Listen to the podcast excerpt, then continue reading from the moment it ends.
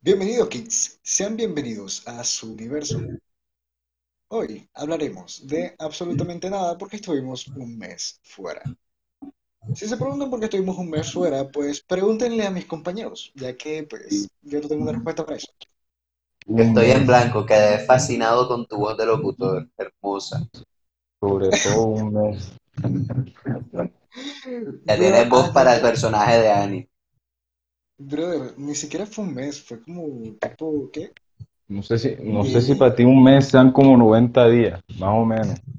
Bro, sí, fueron, sí, fueron como tres meses, casi tres meses. Muchachos, dentro del universo geek hay mucha relatividad, el tiempo es subjetivo. Para mí fue ayer. Exactamente. Lo que pasa es que estábamos en la luna. Eh, Entonces, pues, estábamos en modo hibernación. Entonces, ajá, ustedes saben, o sea, hay que descansar. Eh, también somos uno menos. Eh, el otro participante se murió. Eh, Ah, sí, bro. Sí, en la invasión. Sí, recuerdan la guerra en la luna. Luchó Sí, como sí. un héroe. Siempre te recordaremos. Era el que cocinaba. Sí, resulta que lanzaron una granada a la base y el pendejo no la vio, a pesar de que le avisamos. Le dijimos, sal de la base, que ahí no es. Pero ajá, como relación tóxica le gustaba estar ahí. Exactamente. con honor hasta Bueno. el final, pero un poquito pendejo. Eh, continuamos con nuestro programa. Bueno, chicos, eh, ¿qué ha sucedido en este, en este mundo geek? En este mundo de tantas pendejadas que nos gustan a nosotros. ¿Qué ha sucedido? Cuéntenme.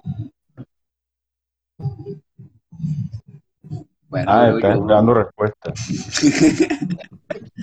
yo me busqué una vida, así que salí del universo un poquito por un tiempo. Por Eso no me lo, buscando en internet.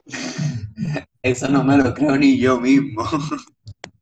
Bueno, Bueno. em, ya que ambos, bueno, todos estuvimos un poquito desaparecidos, ya que, ajá, guerras interdimensionales y mantener la línea del tiempo en su lugar. Hay que restablecer el orden de la fuerza. Exactamente. Bueno, eh, cuando volvimos de nuestro viaje interdimensional, pues vimos que Microsoft al parecer quiere comprar al mundo. Monopolio, monopolio. Así, Ah, sobre todo el monopolio, sí, sí. No es como Al- si PlayStation ya lo hubiera hecho con Final Fantasy antes. Monopolio. Al parecer Microsoft quiere volver a la época del siglo pasado, donde estaba todas las semanas en un tribunal peleando para que no la dividieran en dos. Parece que Microsoft no aprendió con todo lo que pasó con Windows y sigue queriendo comprar absolutamente todo. Creo que este es como sería la tercera vez que se mete en problemas por monopolización o intentos de monopolización, ¿no? Eh, no muchos, o sea, Lo, lo acusan de ello, mas no es un molo- monopolio. Bueno, o sea, bu- bueno, sí, sí, no queremos que nos demanden, no, no nos monopolio, eh, eh, Microsoft no ha hecho nada. motores de búsqueda para nada, no, no, no empezaron a monopolizarse. Ahora la industria de los videojuegos con los estudios, no, nada, tampoco se está si no lo, si no lo está haciendo Disney, Microsoft tampoco. Disney es Si no- cuento aparte. Dios santo. Cuando quieran ver, van a salir subempresas de papel solamente para poder seguir comprando. Bueno, eh, hace como, ¿qué? Dos, tres meses, más, un poco más, compraron Bethesda, o no sé, ¿hace cuánto fue? Ya, ya te No sé. digo. Tengo un mal concepto del tiempo ahora mismo. Ah, sí, ya me acuerdo. Hombre, eso, eso no fue a mitad de año. Por ahí. No, no, no, no, no. Fue a final de año pasado, en septiembre. Compró No, Bethesda por acuerdo. 7.500 Ahora compra- millones de dólares. Activision Blizzard, la, y se gastaron, bueno, no sé, Freddy, si tú tengas el dato ahora mismo de cuánto se gastaron. 70 mil millones. Y fue- 70 lo que mil millones. fue la compra de tecnología más grande de toda la historia. Es lo máximo por lo que se ha vendido una empresa de tecnología. en toda la historia. Si no, es de las de las ventas más caras que ha habido. O sea, también hay que tener en cuenta que es Activision. Muchachos, es Activision. Pues sí, los tipos mm, ponen un Call of Duty al año y el Call of Duty sigue vendiendo como pan caliente. Y realmente no lo entiendo porque los Call of Duty son una basura actualmente. Uy, uy, eso es polémica. Eh, Son basura. nada más, que- nada más la campaña, nada más la campaña y las mecánicas. El modo zombie, déjamelo quieto. Lo que pasa es que hay que tener en cuenta que Call of Duty actualmente, más allá de ser un videojuego, es un esport. ¿ya? Entonces, cada Call of Duty nuevo va a venderse como pan caliente porque nuevos clanes, nuevos equipos, nuevas personas quieren entrar a ese mundo que está en vez más en crecimiento. Y Call of Duty competitivamente, competitivamente, dentro de los esports, es un juego que mueve demasiado, es muy visible y con mecánicas que cambian todos los años, eh, siempre se renueva fresco dentro de las competencias. ¿Cómo olvidar la vez que todos saltábamos por los aires haciendo dashes en Advanced Es Warfare? que, o sea, es que eso sí fue un buen juego, pero el problema es que ahora mismo la saga de Call of Duty es decadencia total. O sea, las campañas o no existen o son extremadamente malas. Los multijugadores muchas veces son mediocres. Y Y- también son muy desequilibrados, o sea, siento el juego como muy desequilibrado en ciertos aspectos. Si no tienes dinero para abrir cajas, mm, Te jodes, como todo en la vida. Vida es pay to win.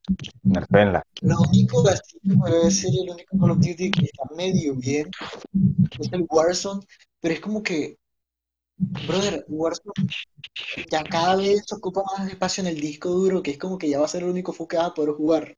O sea, te tienes que comprar un disco duro solo para el Warzone y es como, ¿qué pedo? 100 gigas, 100, brother. Ni el Battlefield, que son mapas gigantes. Y, son, y eran varios mapas. Tampoco olvidemos la respuesta que hizo Sony PlayStation a la compra de, de Activision. Compraron Bungie pensando que tenían Halo todavía. Sí, lo que sí. pasa con Halo es que ya es una venta exclusiva, pero Sony no compró Bungie para controlar Halo. Sony No, sí, compró no, Bungie obviamente. por el, la gran masa de videojuegos que trae, o sea, un Destiny. Yo Bueno, siempre he sido fan de Destiny- desde el 1. O sea, ah, no, Destiny, déjenmelo quieto, desde el 1 fue una maravilla. Bueno, no sé, No yo fue no, tan valorado. Destiny, pero lo, lo que yo he visto de Destiny es que no es la gran cosa. O sea, es un buen juego, pero tampoco es aquí súper increíble. Yo ni sé qué es jugué esa beta de Destiny. Todos los días me creaba un personaje nuevo para poder seguir jugando la beta. Yo, Yo ni sé qué es Destiny. bueno, no sé, a ver, Y es simple.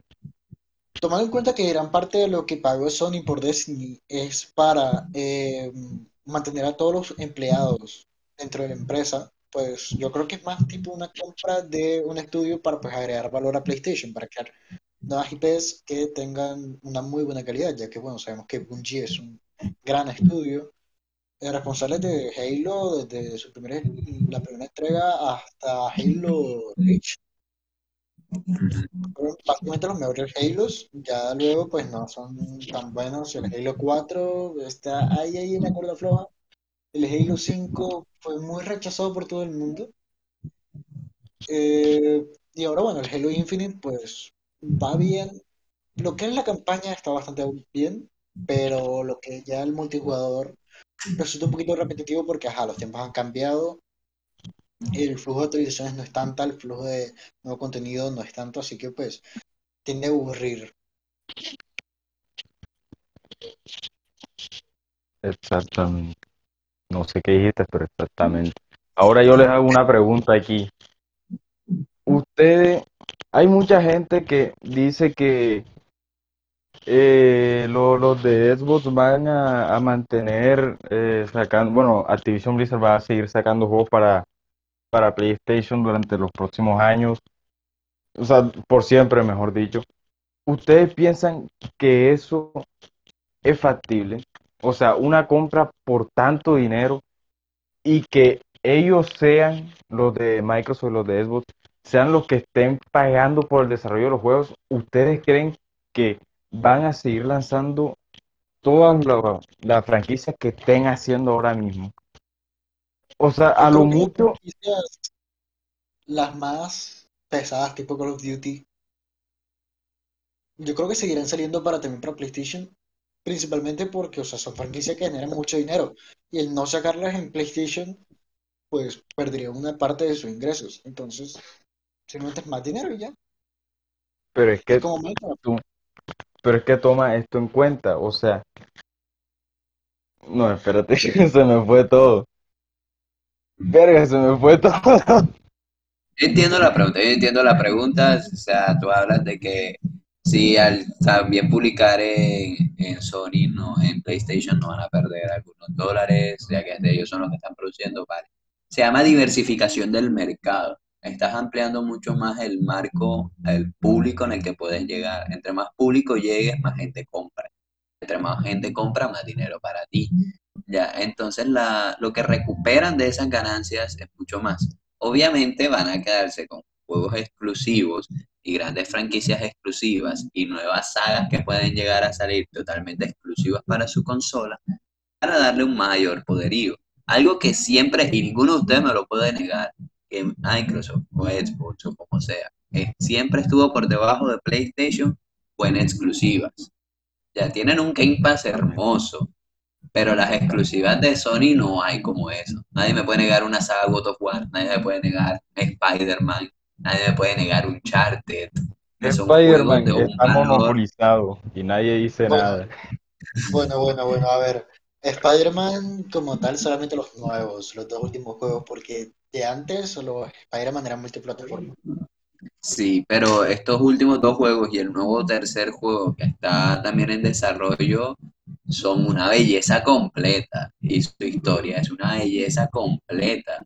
Entonces las exclusivas de Sony siempre han estado por encima de las Xbox, las de Microsoft.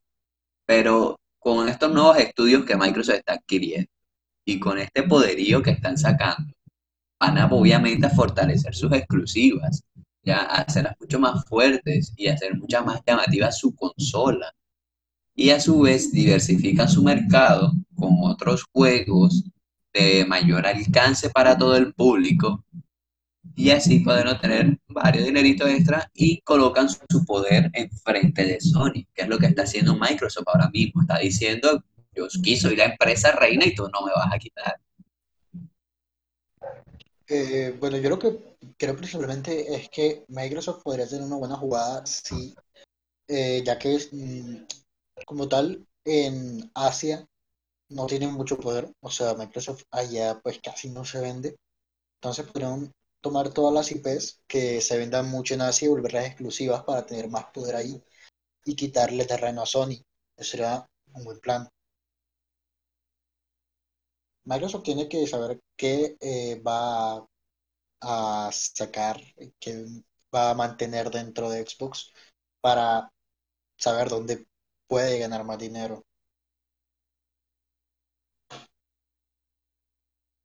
Ahora mismo ya no es una guerra de consolas, esto es una guerra de compañías y a ver quién tiene más dinero para comprar más. Cuando queramos ver hasta aquí gente comprando Bandai Namco, From Software, etcétera, o sea, Bueno, Bandai nada más podría comprar Sony, principalmente porque ajá, es una empresa japonesa y los japoneses tienen eh, un poquito ahí su vaina con venderse a empresas pero. Bandai, o sea, si una de las dos empresas o tiene Bandai Namco o tienen un poder muy grande. O sea, juegos, franquicias como Tekken, franquicias como Dragon Ball entera, Naruto, o No, inclusamente, o sea, hay que tener en cuenta que Bandai es la desarrolladora que publica o esparce los juegos de From Software. O sea, la franquicia Souls es una franquicia muy grande y muy pedida a nivel mundial. O sea, tener Bandai sería, no sé, hacerte con la capital. no, no solo es es, jugar Civilization y avanzar cuatro civilizaciones y hacerte con el continente, cosas de ese estilo. No, y ten en cuenta que no solo son los que publican los juegos de From Software, sino también de CyberConnect, creo que se llama, que son como los que mejores desarrollan juegos, a mi parecer, pues, los que mejores desarrollan juegos en cuanto a, a animes, porque ellos fueron los que desarrollaron la saga completa de Naruto Storm, que es una jodida maravilla, a excepción del uno, más o menos. Pero sí, en, en sí, eh, Naruto eh, Storm 2, 3 y 4 son unos juegazos que las animaciones están jodidamente pulidas y el relato de la historia en comparación al anime es una maravilla. Te saltan todo el relleno. Un consejo, si ustedes se quieren ver Naruto, jue, jueguense los Storm, todos, incluyendo el 1, que esté ahí en más o menos, más o menos. Pero sí, en sí, pueden ser los Naruto Storm, porque son muy buenos. Y si no estoy mal, también desarrollaron eh, One Justice, My Hero One Justice, una, no me acuerdo bien cómo se llama, que es el juego de Boku no Hero, que tiene la misma mecánica que, que los Naruto Storm. Y ese también, no lo he comprado, pero también lo he visto así por encima y se ve muy bueno el juego. Se ve que relata muy bien las historias de animes. Yo creo que lo he visto por ahí. eh, bueno, no sé. No soy muy fan de Boku no Hero. Somos dos. Para mí Boku no Hero no, no me llama, o sea, no me llama da mucho la atención. Aunque el que sí estoy pendiente es del juego de Kimetsu. Oh, sí, Quiero el juego lo, mostraron en el, bueno. lo último de Nin- Nin- Nintendo Direct. Lo mostraron, ¿verdad, Daniel? Sí, sí, sí, ya confirmaron que va a salir, no, creo que no dijeron fecha, pero a lo mucho después de junio, que fue donde la- le mostraron la mayoría de fechas de los siguientes juegos. Pero ahora juego que de. quiero probar, quiero probar. Nintendo, por favor, entra aquí. Quiero jugar Arceus, o sea, leyendas de Arceus. Ahora mismo quiero hacer ese, que quiero probar ese pastel, quiero ver qué tanto es, o qué tanto prometieron, o qué tanto dijeron. No he visto ni un solo tráiler para poder verlo todo de mano ahí en mi Nintendo Switch. primero, piratéeselo, mijo. Segundo, si esperas mucha vegetación, mani, esa vaina está más vacía que mis huevos.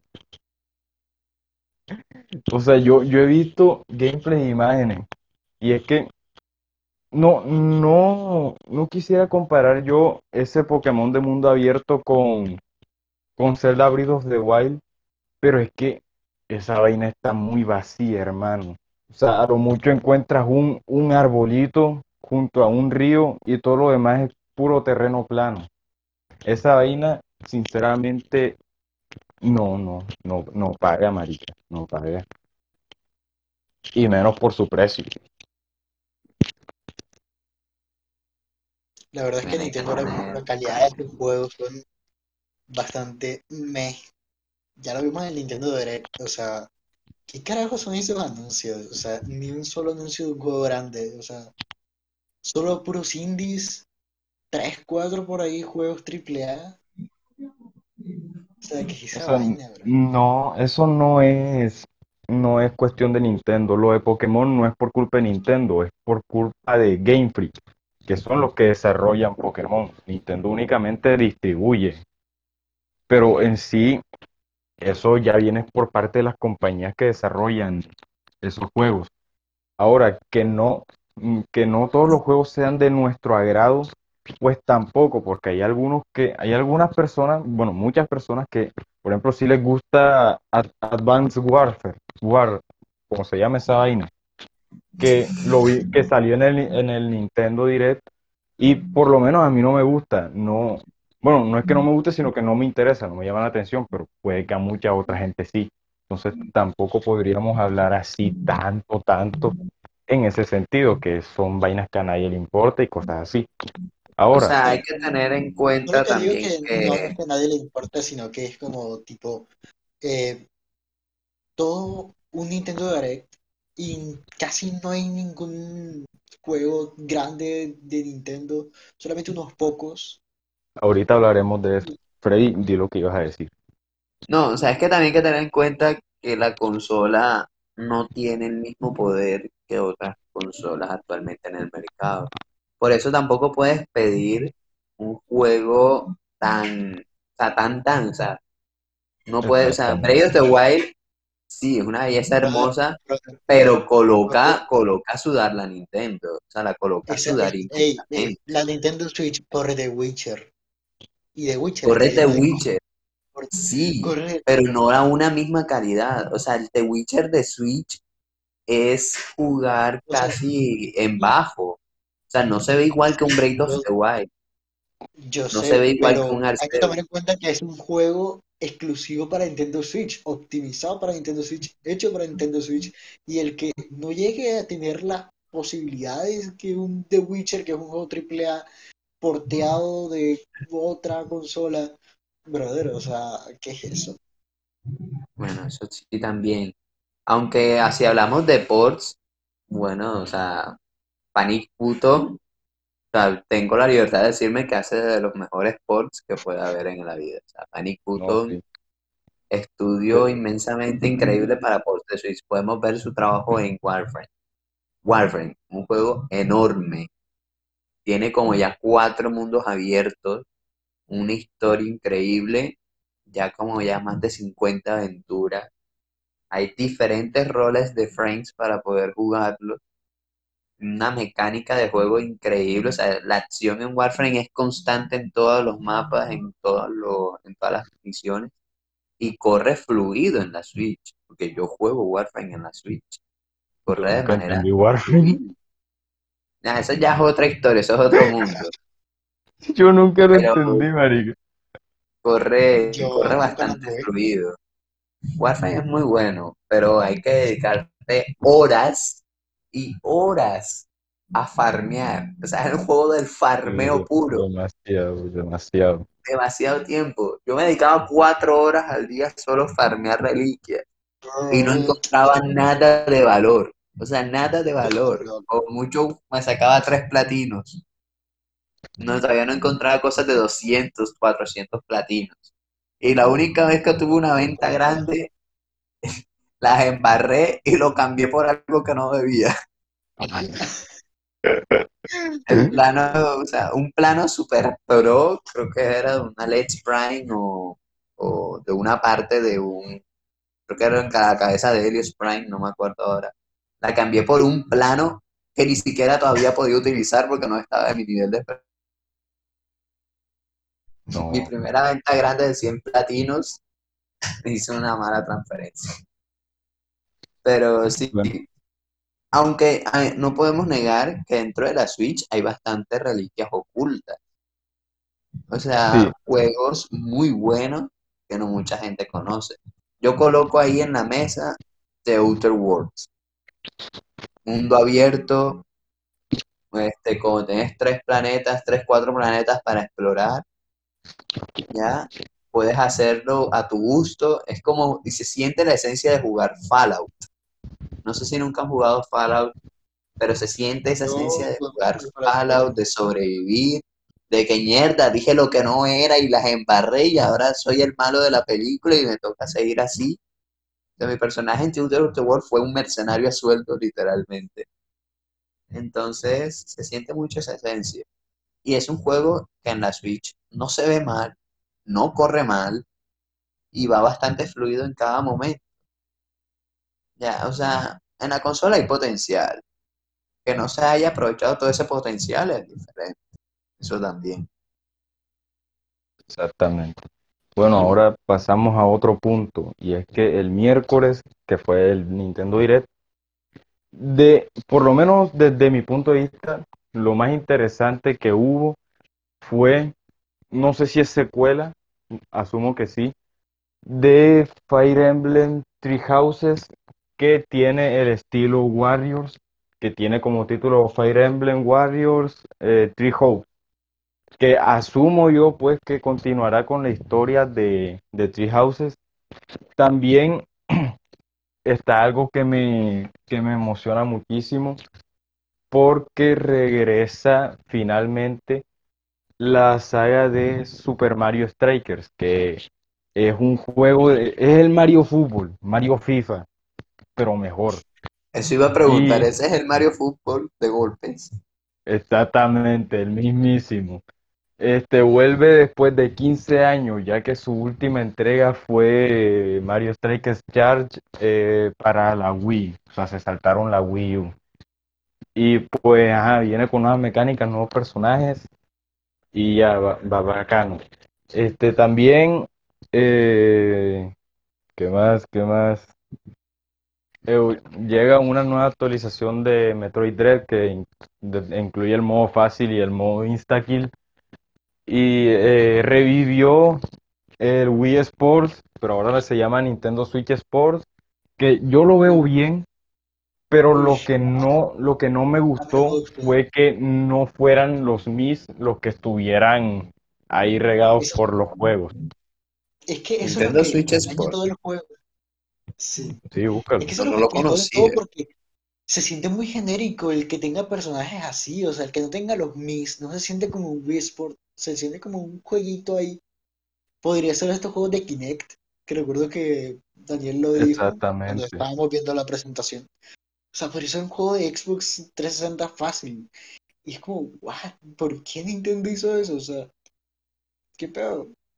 Ni- Nintendo mató a los Mis, ya, confirmado.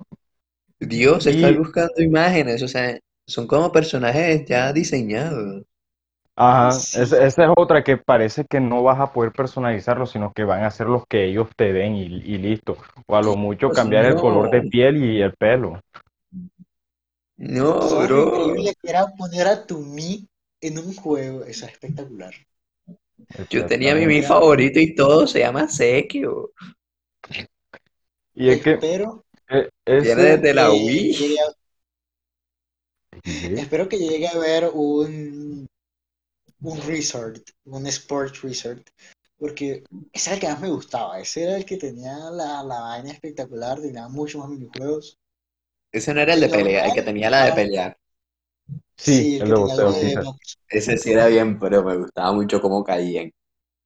Sí. Pero Daniel, ¿qué, qué deportes han con- confirmado para, para Nintendo Switch Sport? Está fútbol, ya para que digas como, como Messi, no puedo, tengo fútbol. Fútbol. Este, es, fútbol, está- ser.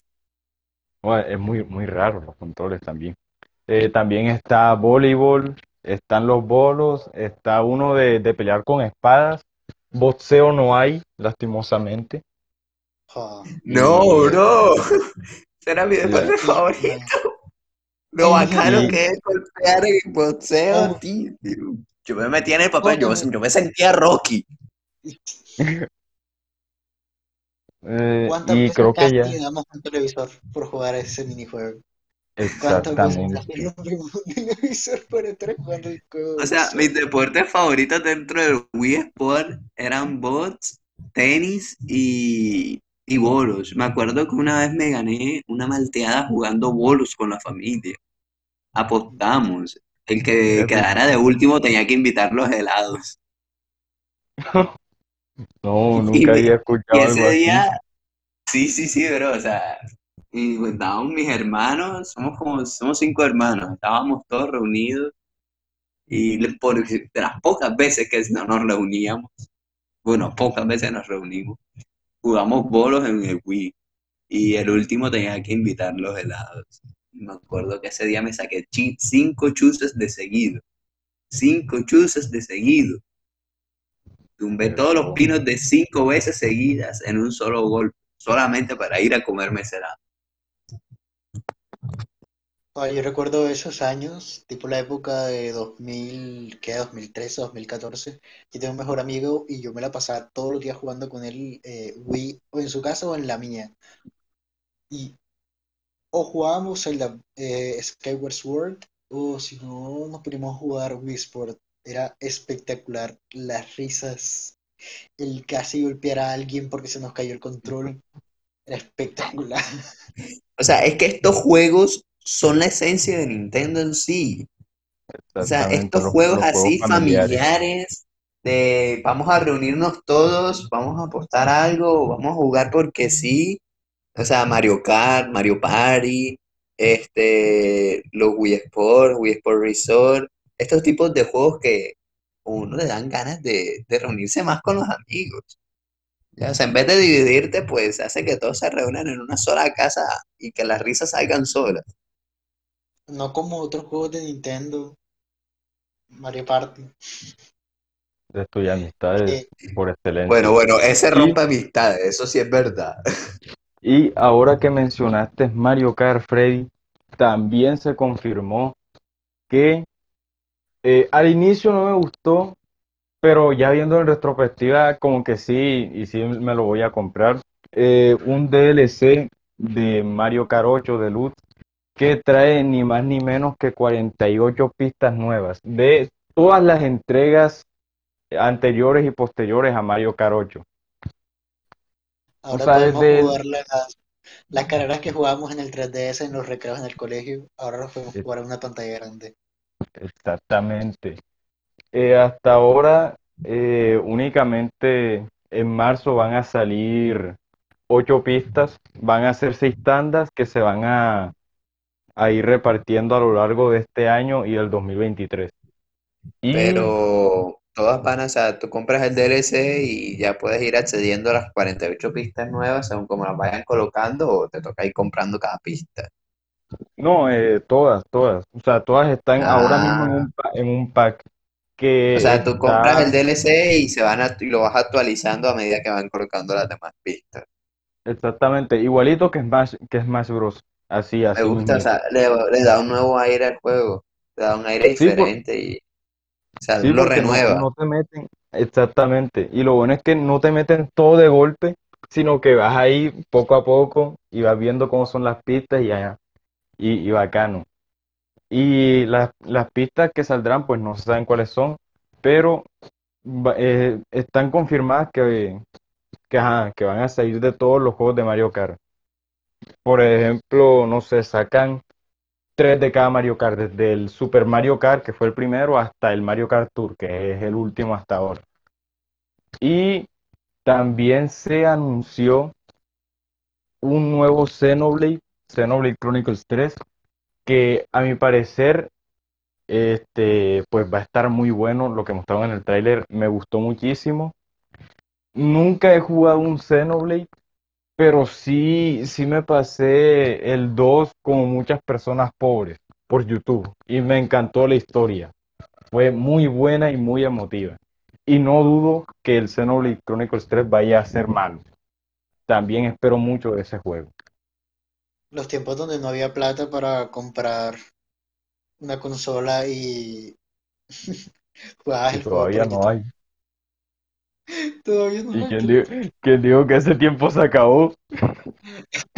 Si tomamos en cuenta los precios de la, de las últimas me acabas de, generaciones, mm, mm. me acabas de recordar que no tengo ninguna consola ahora. Me acabas de recordar que ya vendí mi última consola y ahora sí, porque, ya no soy consolero.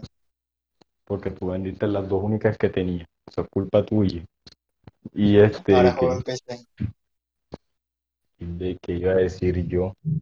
Ahora es un pecero, un PC Gaming Master Race. No, y ahora sí es una PC gamer porque le puse luces. Ah, Si, es, si tiene luces es gamer. exactamente. Ahora tengo mil FPS más. Bueno, Este, dejando de... va, falta algo más en el mundito de los juegos. Algo más, Daniel.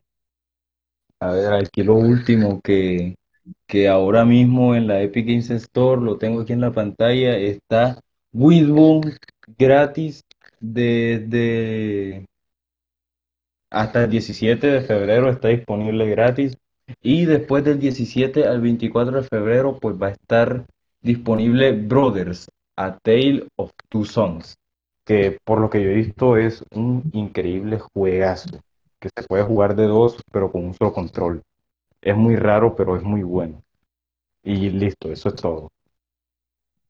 Bueno, entrando ahora sí al cine, cine, cine.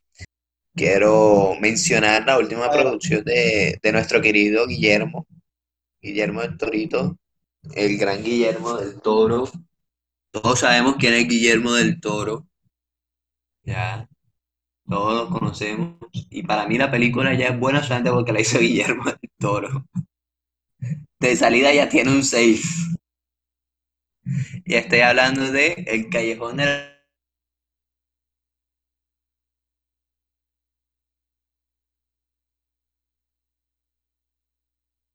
O sea, ese drama de que no sabes qué, qué está pasando al principio, no entiendes nada y al final todo hila, esas son para mí son las mejores que hay.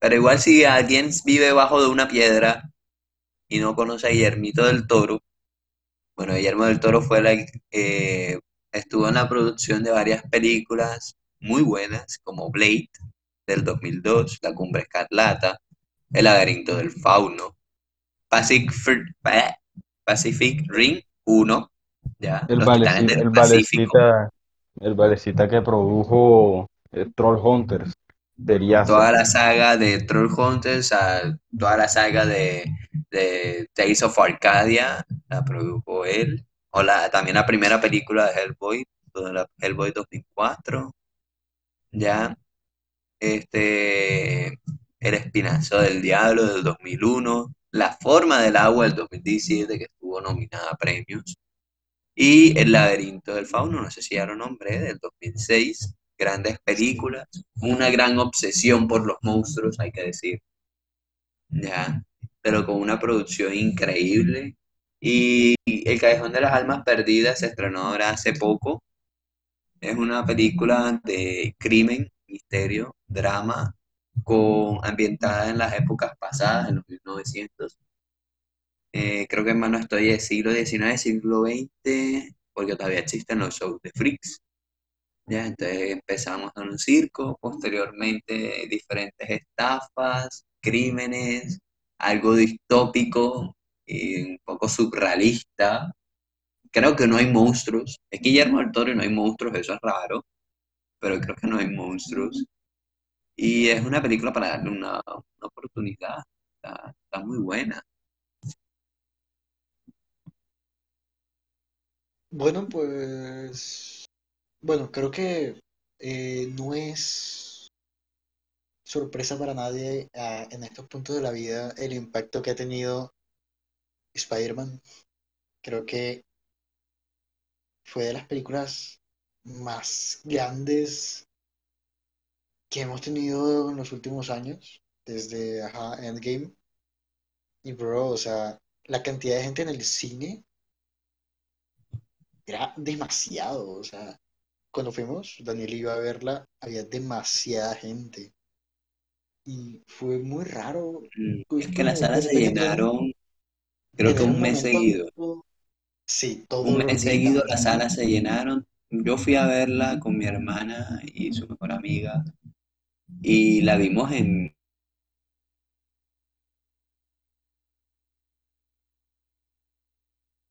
Estaba que fue toda la sala llena, toda la sala llena. Y era de las salas más caras e incluso estaba toda llena.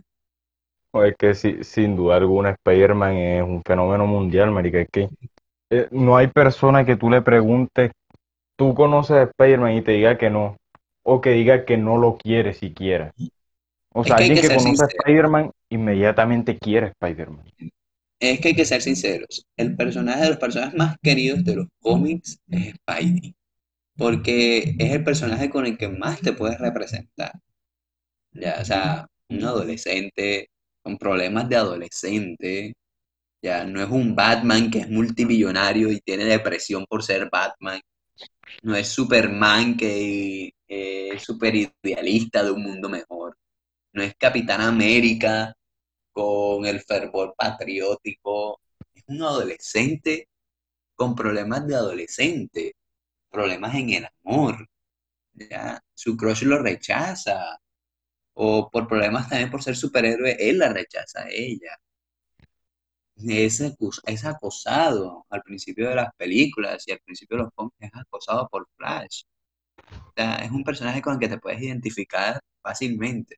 No viene de Krypton, no viene de una ciudad este, inventada como gótica. Ya, es de, Nueva York, es de Queens. Es como si de aquí, no sé, en Santa Marta fueras de pescadito. Viene de ahí. Ya. O sea, un personaje con el cual te puedes identificar.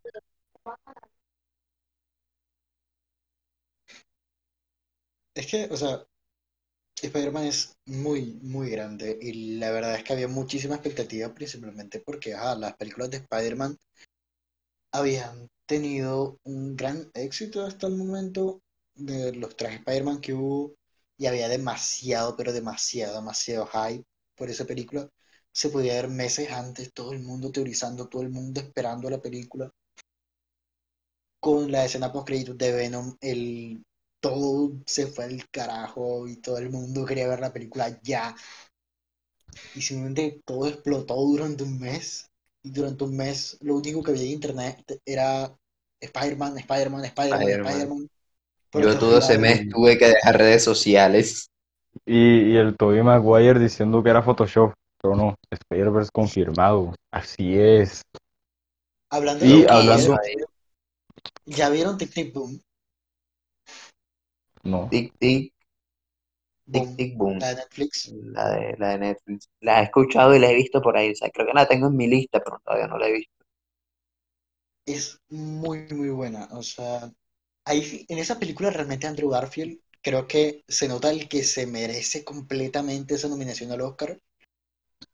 Porque, bestia, literalmente su actuación es lo que hace que la película pase de ser una película, bueno, un musical ahí, que está chido, tiene un buen mensaje, pero ajá, pasa a ser una película espectacular. Su actuación es magnífica. Es Que Andrew, Andrew, es Andrew, es muy buen actor, en, o sea, hay que actuación. decirlo. Andrew es muy buen actor. O sea, se le ve en cada una de sus facetas actorales. O sea, conecta con el público fácilmente. Yo grité cuando salió Andrew, Andrew Garfield en, en No Way Home. Yo grité, ya. es. Eso, eso fue una emoción única en la Ya. vida. Yo todavía tengo, Yo todavía tengo el video guardado. ya. Y eso sí, Todas el las peladas en el grité. cine, todas las mujeres en el cine gritando por Andrew y hasta yo grité por Andrew. Claro, ahí no, no importa si uno gritaba como mujer o como macho. No gritaba. Sí, yo grité por Gritaba Andrew. porque gritaba. Y güey, ah, embarázame. Bueno, hasta allá no llegamos Pero- todavía, pero bueno, bro, bro, todo bien en casa. Daniel, Sí, este- Daniel, Daniel. No sé si tú escuchaste cuando apareció, bueno, cuando Andrew le tronó la espalda a Toby, una chica ahí como dos filas atrás de nosotros gritando, mi turno. Todo el mundo Sí, sí, me acuerdo, me acuerdo. Huele a vaina rara, marica. Fue Este, espectacular, y- todo el mundo gritando ese día. No, es que fue un gran movimiento masivo.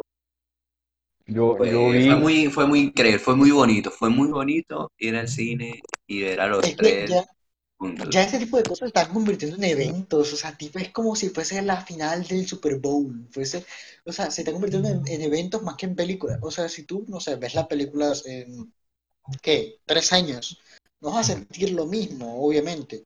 Si tú ahora mismo entras a Disney Plus y ves Infin- eh, Infinity War o ves Endgame, pues no, no se es- siente Aún me igual. acuerdo, aún me acuerdo cuando Falcon le dijo a Capitán América a tu izquierda y empezaron a generarse los. No importa por qué lado se lo dijo, pero se lo dijo por un ladito. Oye, empezaron a aparecer los portales. Yo- ¡Qué a mí se me salió una lágrima, o sea, a mí se me salió una lágrima de Dios. Y, cuando, y aparece eh, Spidey, Tom Holland, yendo por todavía Iron me acuerdo de esa vaina. Nosotros, nosotros Fue- fuimos a esa película juntos. Ah, no, fuimos yo tú, me la vi fuiste, después. Yo como Fuimos buen nosotros. antisocial me la vi después.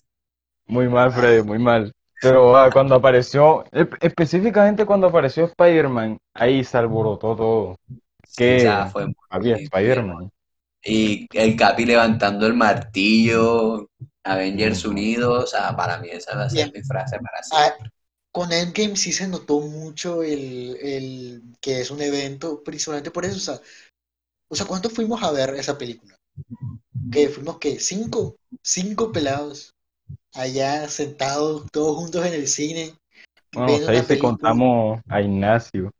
Ignacio que, que vino por un error. Todavía me acuerdo de esa vaina. Este, bueno, Pero es que ya no, no es mentira, las películas ya están trascendiendo más que nada la parte de la pantalla, o sea, la parte de eh, entretener, va mucho más allá, es un sentimiento, es nostalgia, es infancia, es adolescencia, o sea, tú ves, dentro de años vamos a ver No Way Home, ya en la película ahí, y vamos a decir, esta película fue parte de mi adolescencia y la marcó, ya, o sea, aún la recuerdo. Yo no crecí con, nosotros no crecimos con Tobey Maguire, no crecimos estrenándose Bueno, Spider-Man yo 1, 2 y crecí con, 3. yo Ya, crecí no, con o sea, Andrew Garfield y es de mis favoritos, nosotros somos de la generación de Andrew Garfield, pero yo en mi infancia vi Spider-Man 1, 2 y 3 las 50 veces que las pasaron por Fox, la vi las 50 veces. cada rato. así es, yo, yo No me la perdía. Incluso me compré el CD para verla una y otra vez. Ya, mi con favori- Andrew mi favorita, mi favorita era la 3. Y yo te lo digo con toda certeza que no hay nadie de nuestra generación que cuando sacaran, que cuando se anunciara The Amazing Spider-Man no quedáramos extrañados de que el actor no era Toby. Te, epa, te lo, pero te lo aseguro, marica. No hay nadie que pensara, que ¿por qué no está él? Mira, sí, yo sí, hasta el momento que Fue el primer cambio de, yo pensaba que era Tobey Maguire. Yo pensaba que era Spider-Man 4. Sí, yo también. Y no podemos negar que Andrew Garfield, eh, y también dicen Spider-Man en la franquicia de Garfield, no lo hizo bien, no lo hizo bien, no lo podemos negar. El tipo lo hizo en una actuación increíble y fueron muy buenas películas también. Yo me vi la de Electro y todavía estoy fascinado con los efectos de Electro, el- la historia de la película en sí. Y la escena post créditos de él, no, no sé si fue en la de Electro o la de Reptile, no me acuerdo ahora, eh, con la que se enfrentaba a Rino. Esa, escena post créditos, o sea, o sea, para mí está en el corazón. Esa escena post créditos de él enfrentando a Rino. Ya, Y es que, pero ahora voy a, voy a generar polémica aquí un poquito, voy a revolver aguas. Pero para mí de los tres, de los tres, de los tres, me quedo con Tom Holland. Sí, yo también. Para mí es de, de los mejores Spider-Man. Por una razón, tengo una razón muy clara. Tengo una razón muy clara. Tobey Maguire como Spider-Man es increíble, hermoso. El sentimiento de heroísmo hecho persona, pero yo, yo es siento que muy Tobey, maduro, yo es siento muy que maduro. Maguire le queda mejor el personaje de Peter Parker. O sea, Peter, el mejor Peter Parker es Tobey Maguire. Es el que más Pero el problema, el problema que pero veo con Tobey Maguire siendo. Spider-Man es que es muy maduro. Es muy maduro para mi gusto siendo Spider-Man. Andrew Garfield está en la raya completamente entre ambas partes, pero no llega a ese sentimiento de heroísmo que expresa este Spider-Man y no llega a conectar del todo con el personaje. Así siento yo a Andrew Garfield. Pero en cambio Tom Holland, tú lo ves, o sea, y es el adolescente Peter Parker, es el Peter Parker problemático, es el Peter Parker con problemas del amor, es el Peter Parker que más representa a los jóvenes, es el Peter Parker adolescente y esa es la esencia, yo siento que esa es la esencia de Spider, la adolescencia, un superhéroe adolescente que nos represente. Para mí esa es la esencia de Spider-Man y por eso me quedo con Tom Holland como Spider-Man. yo veo Tom Holland como un personaje que reconcilia muy bien a Spider-Man y a Peter Parker, porque los lleva muy bien. No es excelente en ninguno de los dos, no es el mejor de todos, No, pero no sí es el lo lleva mejor. muy bien. Entonces, como tal, es como ese punto medio que está bien y que si continúa como Spider-Man, que bueno, creo que es el plan, pues yo creo que sería el mejor Spider-Man de los tres.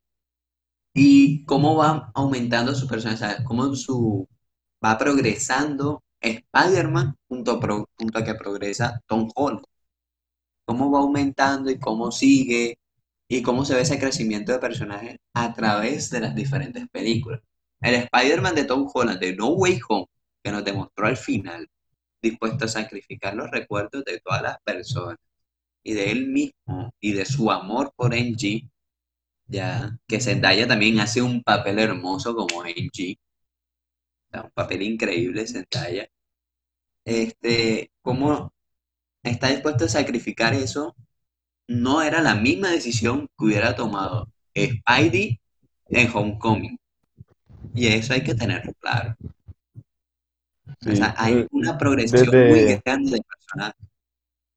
Desde mi punto de vista, yo digo que el Spider-Man de Homecoming, al final de No Way Home, sí hubiera entablado esa conversación que tenía planeada con, con MJ, o sea, deci- decirle que él era Spider-Man y esa vaina, pero el de No Way Home ya está todo desarrollado porque ese Duende Verde desarrolla a vergazos. Este, Duende Verde. ya, ya, joder, que William, William. Hay que admitirlo. De mis villanos favoritos es el Duende Verde. Duende Verde y Doctor Octopus. De mis villanos favoritos siempre. William Dafoe se la Bueno, rifó en esta. Bueno, Doctor Octopus ya no es como tal un villano villano, pero. Pues ya no es un villano después de lo de No Way Home, pero eh, eso hay que Pero, decirlo. ajá, o sea, son, fue- de la- fue- son de mis favoritos. o sea, los tengo, los tengo en mi corazón. Ya el Doctor Octopus. Y no solamente por las películas de Toby, sino también por las series animadas en las que aparecían los dos, el Duende Verde y tanto Otto, que es increíble, hermoso. De, de los mejores villanos que tiene Spider-Man para mí. Y que aprovechando que quisiera, estamos, dale, dale. que yo lo que quisiera que pasase es que, bueno, con esta nueva trilogía que posiblemente se venga con el Spider-Man, decía, yo quisiera ver una adaptación de la última cacería de Craven. Un cómic que literalmente desarrollaría a Spider-Man mil veces más de lo que lo desarrolló eh, este, em, el Duende Verde. Realmente sería una historia que si la pusiesen en el cine sería un paso gigantesco para Spider-Man. Porque esa historia es bastante dura para él. Pero ¿creen ustedes que así como aparecieron las otras versiones alternativas de, de Spider-Man, pues de las películas, de las diferentes franquicias, podamos ver a los diferentes Spider-Mans que hay? Porque, o sea, Spider-Man hay un chingo, o sea, hay para todo. Ya, Miles Morales, Spider-Girl Mira, con, Gwen- con Gwen Stacy, o Miguel Díaz, este, con, con Spider-Man 2033. O sea, se llama Miguel algo, ya, con Spider-Man 2033. Ya, Miguel o Nojara, Spider-Noir, es- Diego Ojara. también uno de mis ese, favoritos, ese Spider-Noir. no era 99. Ok, Miguel ese Nojara no, no era Spider-Man. Para 90 sí, 2099. es del Este, mira, yo creo que sí. Yo, yo el creo que sí porque, porque ya eh, en la escena esa en la que Strange está intentando evitar que los villanos crucen en No Way Home, este, se logra a ver siluetas de diferentes personajes, entre esos Kraven, y eh, uno de esos era alguien pequeño y delgado que se asume, se teoriza que ese era Miles Morales, porque ajá, Miles Morales también conoce quién es Peter Parker, que él es Spider-Man. O sea, pues, Miles es otro de mis favoritos de Spidey. Una y pues ya, buena de Spider-Man. Ya teniendo en cuenta los sucesos que han ocurrido en WandaVision, en Loki y ahora en No Way Home, ellos pueden traerse al personaje que ellos quieran mientras Sony les dé el permiso. O sea, cualquier Spider-Man es bienvenido mientras Sony dé el permiso. Porque, o sea, es que hay muchísimo material, hay mucho donde sacar. Y ahora en, en, en qué? En Doctor Strange in the Multiverse of Madness se dice que va a aparecer Spider-Man, pero creo que es el, o el de Tobey o el de Andrew. Pero algún Spider-Man va, va a salir, o eso es lo que se dice. Y Doctor también se Strange podría hacer. Oh, esa es otra, marica. Doctor Doctor Strange Strange eh, Doctor Strange. Supremo. Doctor Strange Supremo, Skullman la mondad. Si ustedes no se han visto What If, mínimo, mínimo, véanse el episodio 4, que es el episodio de Doctor Strange Supremo. Qué vaina Ah, tan hablando de elegante. If, ya es confirmada segunda temporada. Y Sí. una serie animada de Marvel Zombies. Uh, Wow. Marvel Zombies. Ese, ese- el episodio De de Marvel Zombies, verga, marica. O sea, de las mejores franquicias de cómics que hay en Marvel Zombies. Nadie lo puede negar. Ey, Ahora ahora, estamos hablando de multiversos. Pasar a otro. este, eh, una última cosita ahí eh, de, de Spider-Man. Este, no se olviden de que, que ya se confirmó hace rato, antes de que saliera No Way Home, eh, se confirmó la secuela de Spider-Man Into Spider-Verse, que es Spider-Man. Across, Across the Spider-Verse, que marica, no joda. ¿Cómo se ve ese Spider-Man 2099 de hermoso? Carajo. Eso quería hablar. Ahí estaba confirmado, está en producción, está en desarrollo. Spider-Man Across the Spider-Verse. Y son dos películas, porque esta es parte uno. La gran franquicia de Spider-Man da para mucho. Hay Spider-Man para todas las personas, para todas las etnias, para todos los grupos. O sea, Spider-Man es el personaje más grande y diversificado que hay y que todos nos podemos sentir de acuerdo con algún Spider-Man. O sea, las chicas se pueden sentir identificadas con Gwen Stacy siendo Spider-Girl. O con- Ya, las etnias afro con pueden sentirse identificados con Miles Morales, que para mí es uno de los mejores Spider-Man. Los latinos Oh, con pues también- 2099. También O te puedes sentir identificado con Spider-Man si eres un robot gigante, ya que hay un Spider-Man mecha. Spider-Man. o si Los cambiaste asiáticos de, con el Spider-Mecha. O sea, o todos también, o ta- también te puedes identificar con, con la situación de alguien que haya cambiado de cuerpo, porque, marica, de Superior Spider-Man, búsquenlo. Es el Sí. Doctor Octopus en el cuerpo Sí, de sí. Peter Parker. Es el Spider, uno de los Spider-Man la- más que yo he visto, marica. Yo espero que eh, de Superior Spider-Man aparezca. era re letal. Ese el man era jule, jule maniático. Es- Exactamente, que esa es la esencia de Doctor Octopus, que no es Peter Parker, él no, él no es moral como Peter. Esa es la esencia del, de, de Superior Spider-Man. Razones por las que amo los antihéroes. No hay moralidad, solamente acciones. Exactamente.